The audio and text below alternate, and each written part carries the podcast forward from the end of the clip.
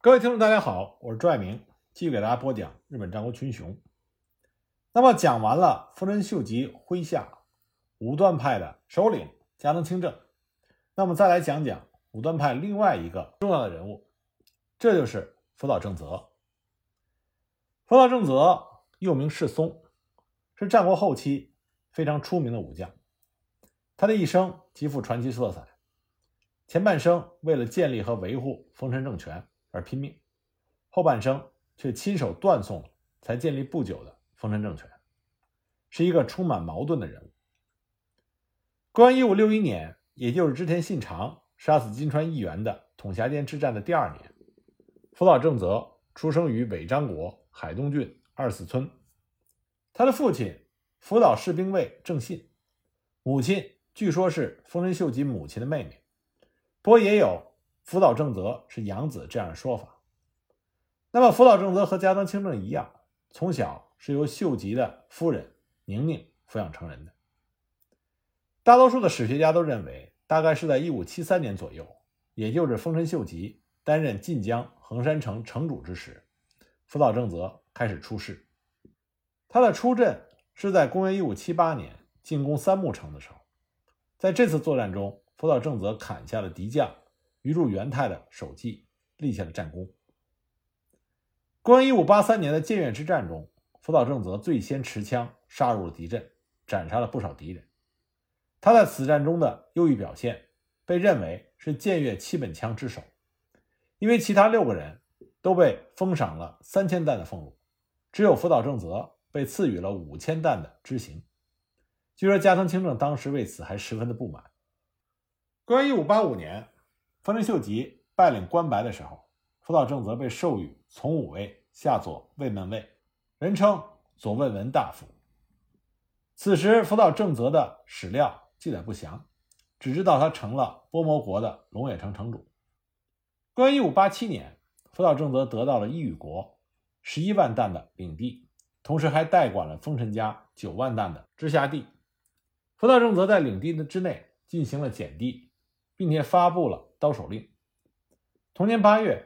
佐佐成正在肥厚的领地爆发了大规模的不人一揆，福岛正则也参加了平定这场暴动，并在平息暴乱之后顺利的进行了减地。那么很多人都意识到，福岛正则并不是只知道一味打杀的武夫。公元一五九零年，在针对北条氏的小田园征伐中，福岛正则在织田信雄的指挥下攻打了九山城。公元一五九二年的侵朝战争中。福岛正则担任的是第五军团，他主导的是对朝鲜中清道的镇压。次年，在京畿道竹山，福岛正则歼灭了朝鲜招募使便以中的军队。朝鲜的义兵曾经多次对守护稷山城的福岛正则进行围攻，但都被福岛正则击退。不过，福岛正则在清朝期间主要的任务是负责兵站，他一直掌管着海上兵站的运输。表现得非常出色。公元一五九五年，丰臣秀吉对丰臣秀次起了杀心，命令他剖腹自杀。福岛正则和福原直高、池田秀士一起作为监督官，监督丰臣秀次切腹自尽。其后呢，他得到了丰臣秀次的遗留领地二十四万担的清虚领地。公元一五九七年，福岛正则升任为从四位侍从。自此称之为羽柴清虚侍从，他被赐予了羽柴姓。要知道，当时石田三成和加藤清正也只是从五位的官职。由此看来，福岛正则更得到丰臣秀吉的赏识。丰臣秀吉死后，福岛正则的养子福岛正之迎娶了德川家康的养女满天姬，福岛正则和德川家开始亲近。在关乎丰臣家命运的。关原之战中，福岛正则作为东军的先锋和主力，表现的活跃。先是攻下了织田秀信的基辅城，之后又立刻兵力三倍于己的宇喜多军。战后呢，福岛正则得到了安艺背后四十九万八千余担的领地。他进入广岛城之后，就开始重新丈量领地的土地面积，发现有九万多担的富裕。此后呢，幕府的知行目录中，福岛家的知行就成了。五十一万八千多担。福岛正则手下家臣众多，他拥有福岛丹波、尾关实践、长尾卓人三位家老，还有被称之为鬼泉波的大崎玄波，还有被称作为替财藏的可尔吉长等众多优秀的家臣。根据《福岛一代记》记载，福岛正则给家臣的俸禄就有四十三万六千担之多。公元一六零二年，德川家康续任从一位太政大臣，福岛正则也被任命为右近卫少将。由于福岛正则的正室金田氏难产死去，公元一六零四年，福岛正则迎娶了德川家康的养女木野康成的女儿作为自己的正室。看起来福岛家与德川家的关系似乎很好，但是因为福岛正则仍然对关原之战之后成为六十五万担的普通大名的丰臣家发誓效忠，德川幕府开始对福岛正则不满，并且监视起了福岛家的一举一动。公元一六一五年，丰臣家和德川家彻底的决裂。大阪城之战的时候，福岛正则被留在了江户城，不许他带兵出征。这说明德川家康对他还是不放心。公元一六一七年，福岛正则续任从三位参议。这个时候的福岛正则只怕是松了一口气。但是两年之后的公元一六一九年，德川幕府以福岛正则没有请示就修筑了广岛城一事为借口，没收了他安义背后两国的领地。其实前一年，福岛正则通过本多正纯。取得了广岛城的修筑许可权，很明显他是中了德川幕府的计谋。那么，仅仅给予了福岛正则越后鱼沼郡两万五千担和信浓川中岛两万担，一共是四万五千担的领地。受此打击之后，心灰意冷的福岛正则就隐居于信浓高井郡高井野村，在失意中仍然努力地进行着领地内的新田开发。公元一六二四年七月十三日，福岛正则离开了人世，当时年龄是六十四岁。也有种说法说他是自杀身亡。德川幕府又以其派来使者之前火葬了遗体一事为理由，将福岛家领地没收。福岛正则的庶子福岛正立仅仅给予了三千担的俸禄而已。此外，公元一六零七年。福岛正则的养子福岛正之因为乱行无忌，被福岛正则处死。正之的妻子满天基带着福岛正则的孙子福岛直秀，改嫁给了金清的藩主信木。此后，为了阻止福田直秀复兴福岛家，满天基亲手将他的儿子福岛直秀毒死。在公元一六二零年，福岛正则的第三个儿子福岛正胜。也在正则之前死去，所以说福岛正则的晚年是十分凄凉的，而福岛家也彻底凋零了。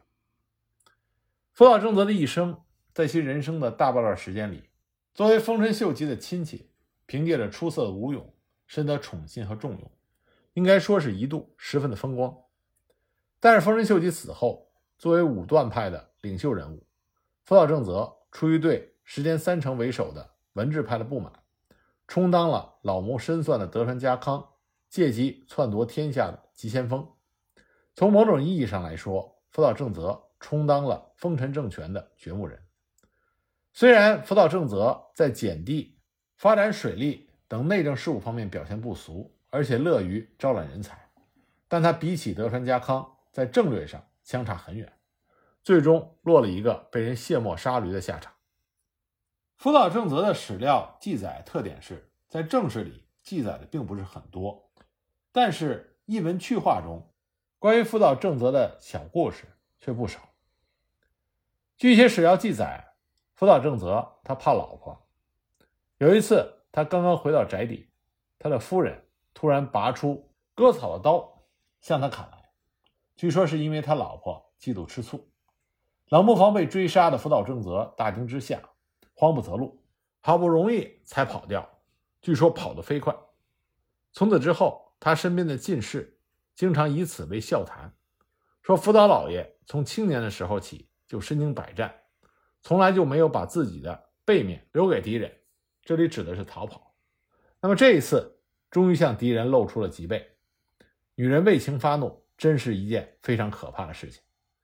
正是因为怕老婆，福岛正则在他治理领地广岛的时候，颁布的法律条文中有一条：私通之人将处以切掉鼻子的刑罚。关于福岛正则怕女人，还有一则小故事，说福岛正则的亲信家臣中有一个姓星野的人，俸禄只有二百担而已。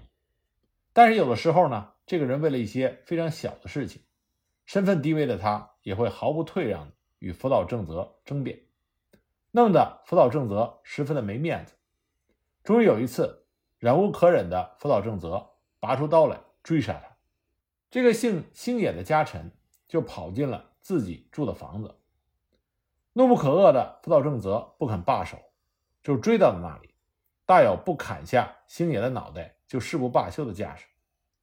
没想到星野的老婆从房子里气势汹汹地跑出来，大声地责骂福岛正则。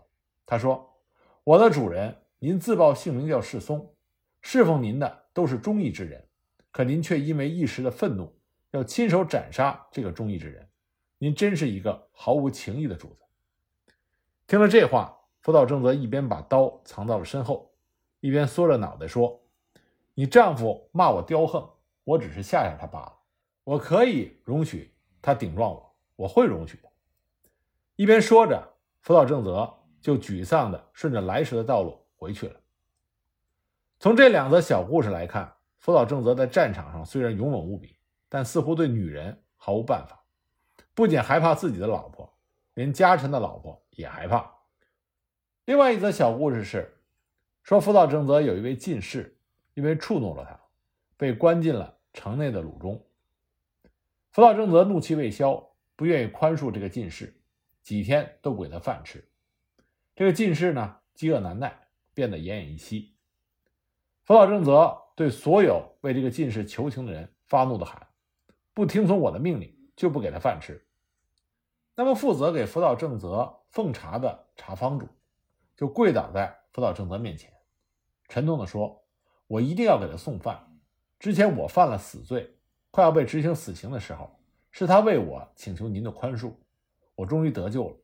现在到了我报答他恩德的时候，请允许我给他送饭，然后我愿意接受您的一切惩罚。”福岛正则听后十分的感动。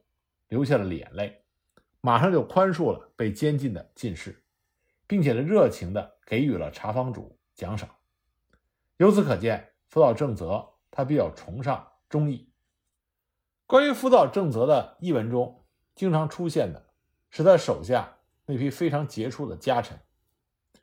关于1590年小田园征伐的时候，福岛正则进攻北条氏的支城九山城。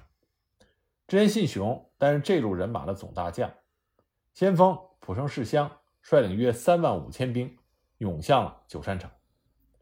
九山城的城主北条氏规是智勇兼备的名将，平时很喜欢射箭，家臣中能拉二人张、三人张的弓，并且百发百中的名射手很多，因此城中的将士士气高昂。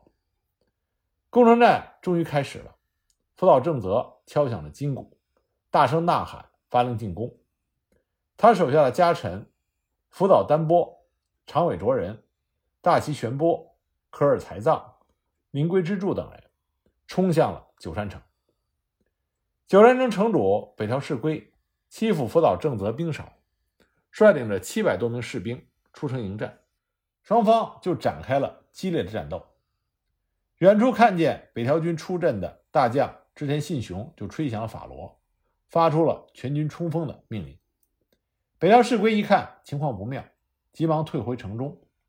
就在这个时候，福岛正则的家臣科尔才藏扔掉了被其逃取的两个敌人的首级，在城门还没有完全关闭的时候，快速的把长枪插了进去。他放好长枪之后扑了过来，打算推开城门。福岛丹波和灵龟之助也飞奔而来，与。科尔才藏一起推门，一起大喊着：“继续，继续！”后续赶来的大崎玄波与丹波守的家臣小林平藏也都跑去推门。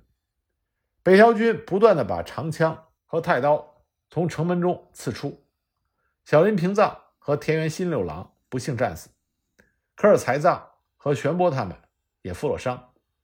城内的守军和攻来的士兵们在城门附近互相拥挤着，拼死搏杀。最后，由于科尔才藏扎进城门的长枪的头被折断了，城门还是关闭了。另外一边，长尾卓人三次攀上城墙，打算攻入城内，但每次都被守军推下而失败。